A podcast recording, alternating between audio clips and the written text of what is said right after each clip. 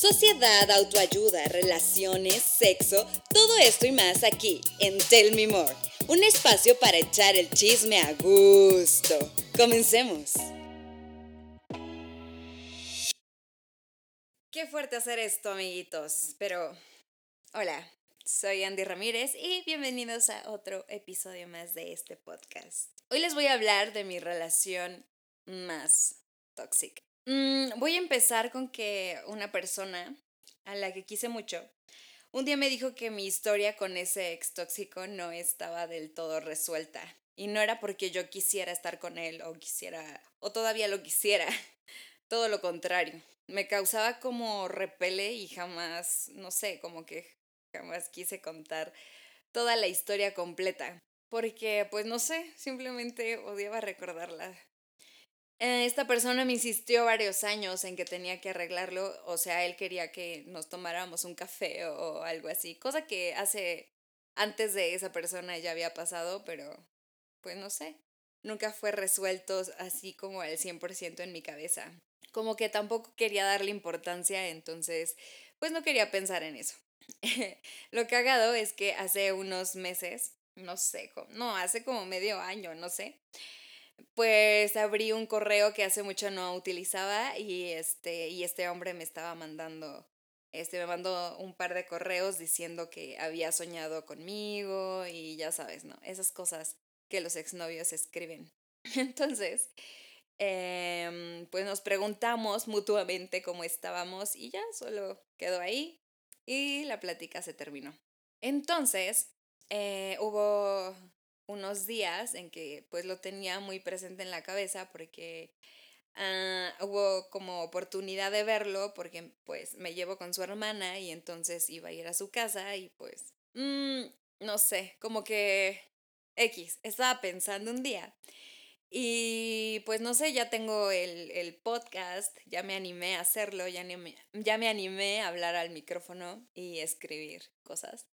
Entonces dije, wow, eso podría ser como, como una idea muy buena como para cerrar esto eh, de lo que pues nunca he querido hablar, que muy pocas personas eh, saben, incluso de mi familia, y pues espero hacer catarsis.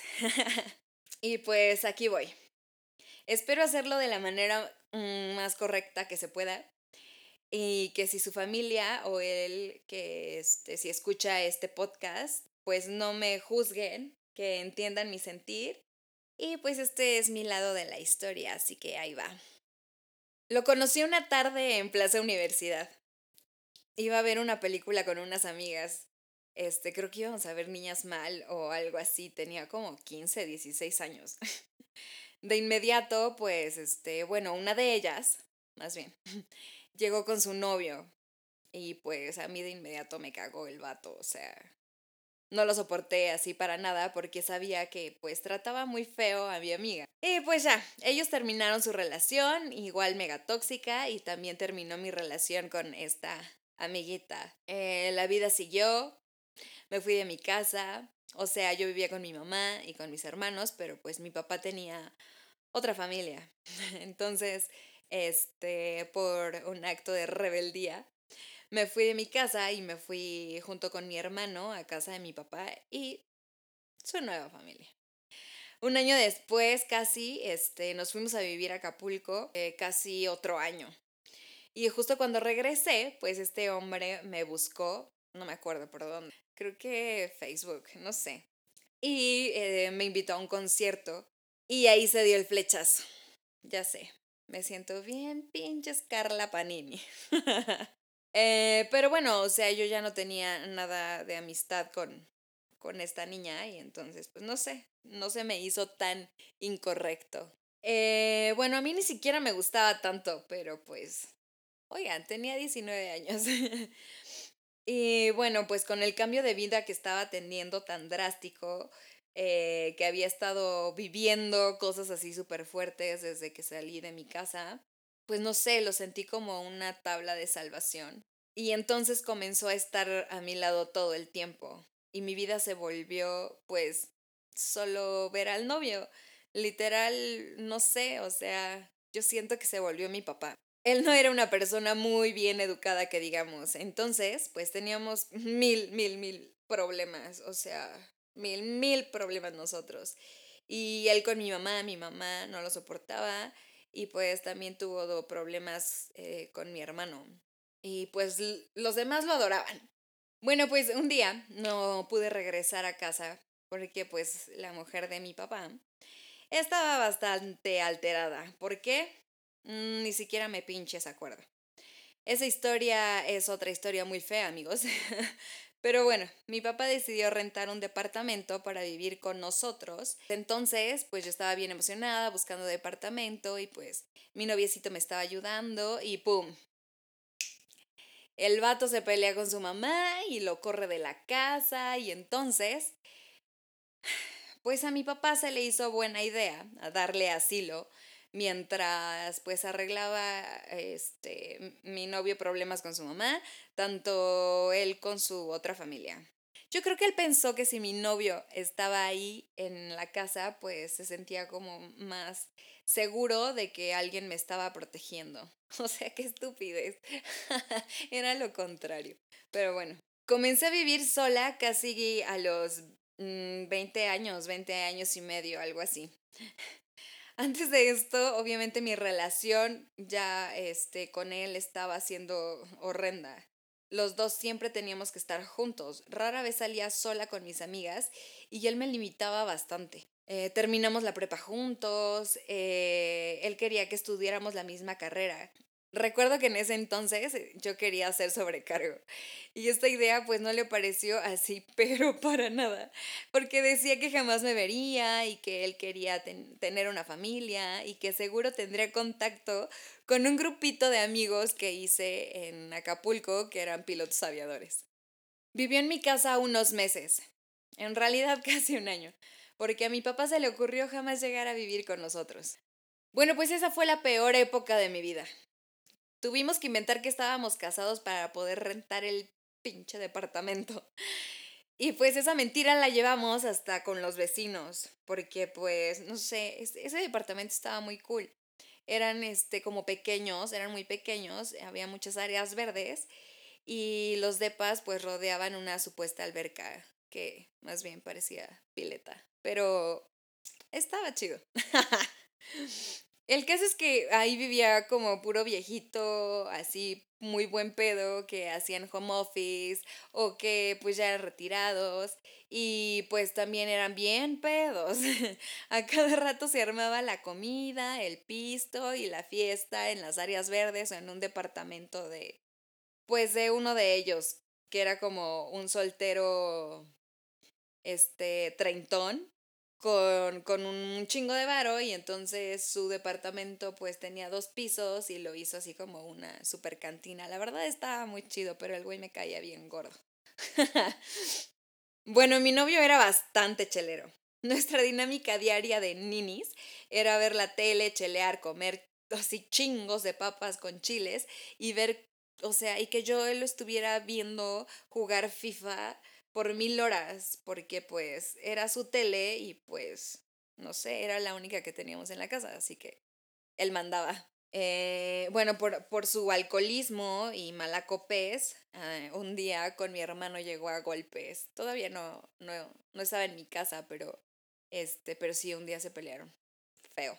Y pues bueno, este hombre perdió su trabajo ya este, en mi casa, ¿no? Perdió su trabajo eh, y pues no sé, tengo un recuerdo muy, este, muy grabado, y por eso odio ir a esa comercial en San Jerónimo, de que pues cuando íbamos al súper, pues aunque no era su dinero, este, el que se iba a gastar para comprar la comida, el que elegía qué comer y qué no era él y pues yo toda mensa siempre trataba de complacerlo. Obviamente mi hermano estaba hasta la madre de esta, de esta situación y con justa razón. Mi peso fue aumentando y mi fastidio también. Encontré un trabajo y pues ya, o sea, me liberé de horas al día y este, pero lo encontró porque le reclamé y lo encontró de muy mala gana, o sea, como que él siempre me decía que eh, él podía obtener lo que él quisiera cuando él quisiera y que, mm, que tenía muy buena suerte y que me lo iba a demostrar. Entonces, pues, consiguió un trabajo. X. Eh, bueno, pues ya. Obvio, pues nosotros no comíamos nada sano. O sea, yo era una morrita que nada más quería que la caguama, que las papitas también, que, que solo sabía hacer quesadillas y que me enseñaba, me enseñaba a su mamá a cocinar porque en ese tiempo mi mamá y yo no teníamos tan buena relación. Entonces, eh, la mamá de mi no, ese hombre, pues me enseñaba a hacer cosas que pues le gustaban a, a su hijo. Obviamente todo era frito y así cosas que obviamente ahorita pues no, no comería. O sea, no comería tan seguido. Bueno, todo esto, toda esta mala alimentación, todo este tiempo perdido en casa, me llevó a, a sentirme, o sea, a tener una autoestima súper baja, o sea, muy, muy, muy, muy cabrón. Empecé a notar cositas súper feas, como, no sé, cuando íbamos a comprarme ropa, él no le gustaba nada de lo que yo elegía. O sea, acababa vistiéndome él horrible y a veces como un niño, como que no quería que nadie me viera. Nunca caminábamos a la par. O sea, raramente eh, caminábamos agarrados de la mano. O sea, sí como que agarrados de la mano, pero él siempre enfrente. Y pues mucho tiempo yo siempre lo asocié con que él caminaba bastante rápido y yo caminaba lento y entonces como que me tenía me tenía que jalar, pero no, o sea, en realidad cuando yo iba adelante, él hacía de todo por estar adelante. Y, ay, no sé, o sea, son cositas que, que pueden sonar muy estúpidas, pero son señales, amigos. Son señales que no vi. Bueno, sus, sus atenciones eran, sus atenciones eran nulas, casi nulas. Solo al final, al final que veía que ya me estaba perdiendo, pues obviamente me regalaba cosas y era así como el güey más romántico, pero pues entre más romántico y más me regalaba cosas, más me cagaba. Perdón, pero pues sí. Eh, solo tenía detalles cuando, no sé, cuando estaba mi familia. Cuando estaba mi familia sí, o sea, me trataba súper bien, yo era así súper princesa. Eh, no dejaba que fuera al gimnasio. O sea, me ponía obviamente yo noté mi aumento de peso y pues yo siempre había bailado, entonces siempre tenía una disciplina que hacer todos los días, ¿no? O sea, no tanto como gimnasio, pero pues sí bailaba, tenía, tenía dos o tres días que iba a, jazz o llegué a ir a ballet, taitiano, hawaiano, no sé cuántas madres bailé, pero pues me gustaba, entonces eh, lo perdí lo perdí y empecé a comer así igual, muy mal, como ya les había dicho. Entonces yo tuve la idea como de, güey, quiero ir al gimnasio, no me gusta vivir así, no me siento bien, eh, no, o sea, no, me veía al espejo y pues no, no estaba padre, no me gustaba que me tomaran fotos tampoco.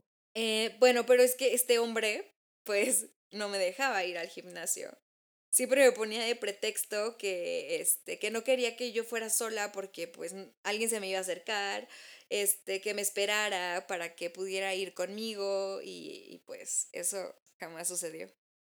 La familia con la que más me llevo es con la de mi papá, o sea, convivo más con ellos. Entonces, pues recuerdo que en esa época se hacían tremendas fiestas por cualquier cosa, con chingos de alcohol y mariachi, y pues, qué buena fiesta. O sea, creo que ahí fue cuando mi familia empezó a integrarlo cada vez más. Lo apoyaban en todo y lo invitaban a todas pinches partes. y pues no sé, yo creo que eh, los hacía reír mucho. Mi novio bufón, que yo ya no soportaba. Pero bueno, es que no podía mandarlo al carajo porque pensaba que era la persona que jamás se iba a ir. Y entonces, también pues influida por, por la educación que recibí, eh, pues no sé, o sea, era como de casarte y tener hijos joven. Y pues a final de cuentas, él ya estaba pues bien metido en mi familia y en mi casa, maldita sea. Entonces, pues aguanté. Recuerdo que un día llegando a una de estas fiestas familiares, yo estaba desesperada porque iba, este, veníamos todo el camino discutiendo. y me acerqué a mi papá y le dije, oye, ya, quítamelo de encima. Y es que yo ya tenía una urgencia muy cañona de sentirme feliz y libre. No es que haya sido una tortura completamente, porque yo creo que sí existieron momentos lindos y sentimientos, pero la realidad es que no sé por qué esos momentos lindos los tengo bloqueados. Es que no sé, como que mi cabeza, mi cabeza suele hacer eso, bloquear cosas y hacer de cuentas que, que nunca hacer de cuentas, ¿eh? Hacer de cuenta que nunca pasó, como esta historia. Vivir tan chavitos en un depa que de verdad estaba muy cool y sin restricciones, hicieron que el after fuera en mi casa siempre. Bueno, hasta recuerdo que... Ah, este recuerdo, lo siento, o sea, mi excuñada yo, a mí me cae muy bien, pero lo, lo voy a decir.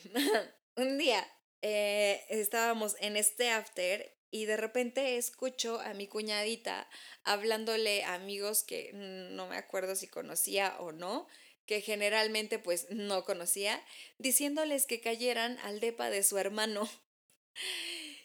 Y yo así de, ¿qué? Ah, chinga, perdón. No, no, no, o sea, ese, ese momento lo tengo muy, muy, muy en la cabeza. este, bueno. y bueno, días después de andar este, escombrando la casa, eh, empecé a encontrar corcholatas por todos lados. Entonces prohibí los afters y fui la más maldita por eso. Un día regresando de una fiesta familiar, eh, no me acuerdo si, si habíamos bebido o no, eh, discutimos tan fuerte, seguramente por alguno de sus celos pendejos, que me agarró, me agarró de los hombros y me aventó a la cama. Y pues, no sé, o sea, ahí fue cuando me sopló la rosa de Guadalupe. O sea, bueno, ya poco después terminamos y ya me pude mudar de casa sin él, por fin. Que por cierto, o sea, por, por su pedez, tuvo varios problemas eh, con un vecino de donde vivíamos y me empezaron a llegar chismes de que estaba coqueteando con, con una, no era señora, porque pues, o sea, yo sí la veía como una señora porque yo tenía como 21 y pues ella tenía mi edad. bueno, decían que coqueteaba con esta, con esta chica mientras yo no estaba. Eh, rompimos a finales de año. Nosotros seguíamos en contacto, pero pues ya no tanto. O sea, yo ya tenía un trabajo y, y, y pues mi ambiente pues ya era otro. Eh, me dijo que para cerrar nuestro ciclo y porque pues ya se iba a acabar el año, eh, me invitaba a comer a su casa, cortes de carne y que había comprado vino. Le dije que no. o sea, real le dije que no. Que le inventé que mi papá estaba en mi casa y que pues no podía. Cinco minutos después me hablaron los dos diciendo que el permiso estaba dado y me tardé muchísimo tiempo en decidir si ir o no y mientras este hombre pues insistiendo, ¿no? Entonces, pues fui. y pues ahí voy. Ay, y pues ahí fui. Comí una carne horrenda. Y me puso a ver Posdata Te Amo y yo lloré todo el tiempo. O sea, neta, lloré todo el tiempo. Aparte solo eran, no sé, máximo dos botellas de vino tinto que había comprado. O sea, en realidad no era tanto para que yo me pusiera así. El caso es que pues las cosas se pusieron un poco calientes. yo pues aún llorando, nunca para esto, nunca, nunca, nunca, toda la película y toda la, la relación sexual, nunca dejé de llorar. Eh, que, o sea, sí, nunca dejé de llorar. Y pues me sentí bastante ebria, o sea, como cuando tienes flashazos de conciencia cuando estás ebria y ya no supe nada de la vida, pero pues al señor se le ocurrió no usar condón. Y pues yo definitivamente no estaba razonando nada. Al día siguiente era año nuevo y ¿por qué no? Él andaba ahí otra vez con mi familia, invitado y pues porque yo también lo permitía, ¿no? Yo traía una cruda mortal, pero me tomé la pastilla del día siguiente ¿Y qué creen? No funcionó. Me di cuenta en chinga. O sea, mi periodo era tan exacto y me sentía súper rara. Compré una prueba, eh, hice cuentas, obviamente dio positivo, estaba con mi hermano, me puse a investigar pues estos centros para abortar legalmente y pues, o sea, que todo fuera seguro y pues hice una cita. Él, no sé, obvio no estaba nada de acuerdo con eso, pero pues al final aceptó. O sea, yo sé que no estaba nada de acuerdo porque como que siempre quiso tener hijos y, y así, era, era, también era una presión ahí medio fea. Pero bueno, el caso es que aceptó de mala gana y también aceptó pagar la mitad, o sea, de, de, de el costo del... No, no fue, una, no fue un procedimiento, pero bueno. Bueno, sí, porque solo me revisaron. eh, sí, quedó de pagar la mitad, que pues obviamente no lo hizo. No, no sé si me dio poquito de dinero, pero el caso es que la mitad no fue. Eh, en ese tiempo, pues tenía, bueno, antes de que yo fuera a la cita, cuando yo me enteré, tenía tres semanas, así que no podía atenderme. Este, esperé una semana más con mensajes de este hombre queriendo medio convencerme, pero pues, pues no. eh, llegó el día de la cita. O sea, llegó el día de la cita, yo sabía que, que tenía que llegar súper, súper temprano. Eh, yo trabajaba en el centro, entonces pues él también andaba como por esos rumbos y eh, llegó súper tarde por mí y aparte de todo, todavía tuvo que hacer un pendiente de trabajo que ni siquiera era como muy urgente, o sea, lo pudo haber hecho al otro día. Entonces el tránsito también estaba de locos, o sea, del, del centro de la ciudad a Miguel Ángel de Quevedo en auto, neta, a las, no sé, no me acuerdo qué hora eran, como a las 4 de la tarde, no sé, fue un martirio. Y discutiendo con ese imbécil. Ta madre. Yo opino que hizo de todo, o sea, que todo esto lo hizo como para perder la cita, la neta. Pero bueno, llegué, pagué, me revisaron, me tomé una pastilla y ya. Saliendo le dije que, que pues me abrazara, ¿no? Como habíamos este, decidido algo pues fuerte, entonces quería que, que me abrazara poquito, aunque pues la verdad no sé, no, no, no estaba siendo tan traumático para mí, pero un abracito no estaba de más. Y literal me dio dos palmaditas en la espalda y siguió caminando para que lo siguiera e ir al auto para que me dejara en mi casa. Después del proceso, pues al día siguiente te tienes que tomar otra pastilla y ya, eh, me bajó, eh, pensé que iba a ser pues lo más traumante, porque a veces también te lo pintan así, de que, de que vas a, a pues arreglar más de lo normal, que puedes manchar sábanas y demás. Pero pues no pasó nada. O sea, fue muy... No fue un proceso traumante, fue muy normal, me bajó y ya. y pues así pudimos separar nuestros caminos eh, más. Aunque a veces mi familia, pues todavía se le ocurría tener contacto con él e invitarlo a otras cosas. A casi un año de, de haber terminado con este hombre, conocí a otro hombre. Salimos unos meses y pues me acuerdo que nos fuimos a Tepos el día del niño, donde ahí me pidió que fuera su novia. Todo bien romántico. Estuvo muy lindo. Pero en la ciudad estaba pasando algo totalmente diferente. Eh, en mi familia, pues obviamente les digo, siempre hacían fiestas, pero esta vez fue fiesta del Día del Niño porque pues tengo chingos de primas y primos. Y entonces pues fue invitado. Este hombre estaba invitado. y cuando llegó, no sé, como que pensó verme, pero pues le dijeron dónde estaba y con quién. Eh, se puso tamaño peda, o sea, tamaño peda, que hasta mi abuela no paraba de mandarme mensajes diciendo que yo lo estaba haciendo sufrir mucho, que él sí me quería de verdad, que lo pensara, que este, pues eso, ¿no? O sea, como que qué pobrecito, que se había quedado dormido llorando con pastel en mano, ahogado en tequila en el sillón. Y yo así como de, what the fuck? O sea, ¿por qué no lo sacan de la casa? Le piden un taxi, que se vaya a su casa. Pues no sé, o sea, no sé. No sé qué sentía al respecto, pero pues sí me saqué de onda muy cabrón ese día. Mm, bueno, pues él siguió en contacto con mis familiares. Y pues yo estaba muy incómoda. O sea, no se me olvida. Yo estaba muy incómoda porque pues nadie sabía lo que realmente yo había vivido. Entonces yo siempre estaba en la...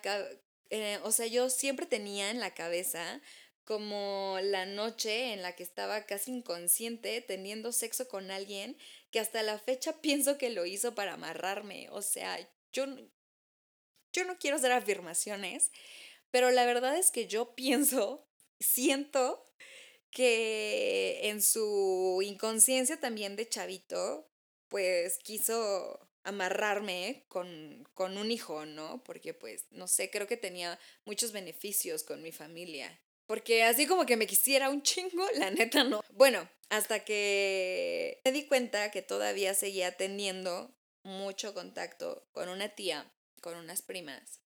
Y yo no estaba nada de acuerdo. Creo que yo ya estaba en otra relación. Creo que sí.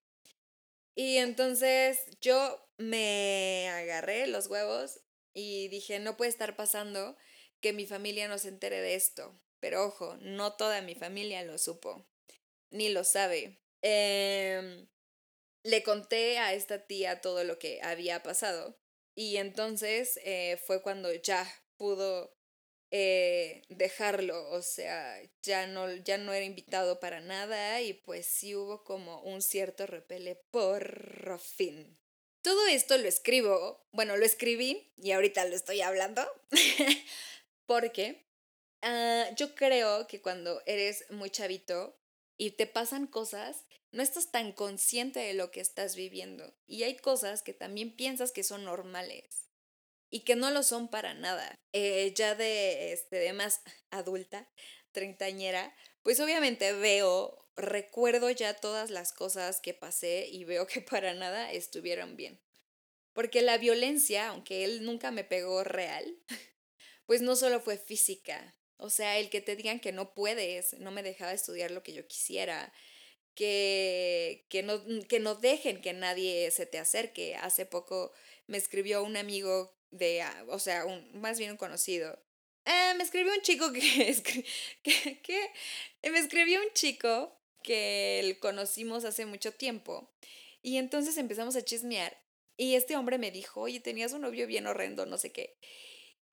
y me dice, es que ese día, pues estaba tan pedo que me empezó a pedir llorando que dejara de ligar contigo porque había notado que, pues que se estaba acercando bastante a mí, ¿no? Y yo así, ¡qué mierda!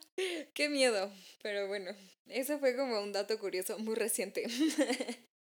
Eso, ¿no? Que nadie se te acerque, que elijan tu forma de vestir, que violen tu privacidad, porque, o sea, este, este hombre, o sea, compartíamos una computadora. No, era mi computadora, es cierto. Y entonces él hacía no sé qué carajos, que siempre encontraba archivos súper extraños, o sea, con nombres extraños, con todas mis conversaciones de Messenger. O sea, en ese entonces, pues se utilizaba Messenger. Entonces, por más que las borraba y así, pues no sé, como que siempre había archivos de esos y pues los leía y sabía así de que todo de mí, ¿no? Y, hay, había cosas que me reclamaba también. Eh, bueno, este hombre me hizo sentir súper, súper insegura con, con, mi cuerpo, con lo que yo podía hacer, con, con mi suerte, porque pues, no sé, no soy buena con la, con la suerte, con la fortuna, con esas cosas. Y él siempre se sentía como bien chingón y él, y él siempre me hizo creer que mientras yo estuviera con él, todo iba a salir súper perfecto. Y que, no sé, o sea, que como él tenía la suerte, pues nos iba a ir súper bien. O sea, qué mentalidad tan pendeja que también por eso me quedé, ah, qué la chingada. Ah, aparte de, de, la inseguridad emocional que me, que me hizo sentir. Eh, porque, ay, no, o sea, paréntesis también. Esto no, no, no viene en el guion, pero me acuerdo que su trabajo estaba hasta Reforma 222 y pues yo vivía por San Jerónimo. Entonces, pues la mayoría de veces yo porque era la única que tenía auto, pues yo iba por él, así como hasta las 12 de la noche y lo regresaba y así todos los días. Y cuando me empezó a gustar el teatro musical, eh, empecé a hacer uno con X persona. Y pues yo era, yo soy muy intensa con eso, ya les había platicado. Pero pues los ensayos a veces se prolongaban y yo tenía que ver como una hora para poder llegar a tiempo por él, porque si no, pues el hombre se emputaba, ¿no? Obviamente eh, hice algo muy estúpido que todavía lo recuerdo, tenía que besar, era Mario, eh, digo, era Mario, era Mario, cállate, era María, era María, y hoy no me puedo levantar. Y entonces yo tenía que besar a mi Mario, ¿no? Mi Mario era como muy, muy chiquito para mí. Eh, era, eh, me acuerdo que era un curso de verano y me invitaron así de que quieres ser María y yo, mm, eh, sí. Y ya, ¿no? Pues me enamoré. Pero él estaba así de que no, no quiero que te des el beso con él porque hay un beso al final y bla, bla, bla, bla, bla. Su chingueme y chingueme y chingueme tanto tiempo que el día del estreno le di un beso en camerinos así de que el productor, a ver, ustedes eh, el, el, beso no lo han practicado, bésense. Y yo así, lo besé. Y ya cuando estaba en el escenario dije, puta madre, o sea, neta, si lo beso, esto no va a arder Troya. Y no lo besé. Y no lo besé y la neta me arrepiento porque eso no se hace. O sea, no, no se hace. Pero bueno, ya, terminó el, terminó, terminó el paréntesis. ah. Y bueno, pues el aborto. Sí lo hice. No me arrepiento, ni me traumé. Yo sé que se escucha bastante mm, banal lo que voy a decir o que no me importe, pero pues en realidad así lo tomé. Fue una pastillita, me bajó y no hubo secuelas. Este, no, yo no pienso hasta ahora que haya sido una mala decisión.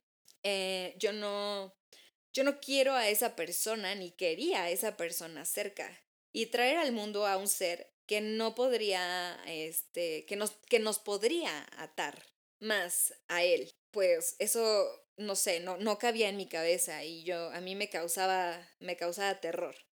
Yo no tenía todavía una carrera, ni él, o sea, apenas si la prepa teníamos. Eh, y pues simplemente decidí que, que pues esa no era la vida que yo quería. O sea, yo me imaginaba cada vez más gorda, cocinando, sirviéndole chela, o sea, de que la caguama, a un vato que se la pasaba jugando FIFA con sus sagradas playeras de la América que aún utiliza. Chale. Pero es que es cierto. Toda esta historia muy pocas personas de mi familia lo saben como ya se los he dicho. Espero que si lo escuchen, o cuando lo escuchen, no quieran salir a palear a este hombre. Yo solo aguanté dos años y medio ahí, pero me imagino la cantidad de adolescentes hoy que sufren esto a diario y cosas peores por la falta de atención de sus familiares, información, etc. Pero sobre todo, que creo que para que no pasen este tipo de cosas, las personas, hombres y mujeres, nos tenemos que aprender a amar y valorar. Porque si no sabes tu valor, le vas a creer a cualquiera que te diga que vales dos pesos. Así como lo hice yo mucho tiempo. Y pues ya, no, ya no le guardo rencor. Y, y, pues tú también, ¿no? O sea, si estás viviendo estas, estas cosas, estos pequeños abusos de tu pareja, de amigos o así, darte cuenta, o sea, darte cuenta y no estar ahí como de, ah, está bien, pégame más fuerte, no hay pedo, yo aguanto, o sea, solo vete, solo vete y, y, tomar la decisión, yo sé que es súper difícil, mm, pero si no tienes nada que te ate y, y esto te está haciendo muy, muy, muy infeliz, solo vete, solo vete, salta, salta, aprende a, volar sola y, te aseguro que... Te aseguro que tu vida va a mejorar al mil por ciento.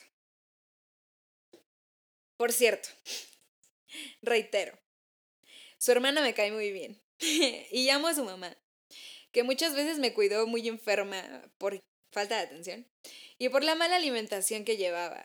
Entonces yo a, a esas dos mujeres las quiero mucho y son muy punto y aparte.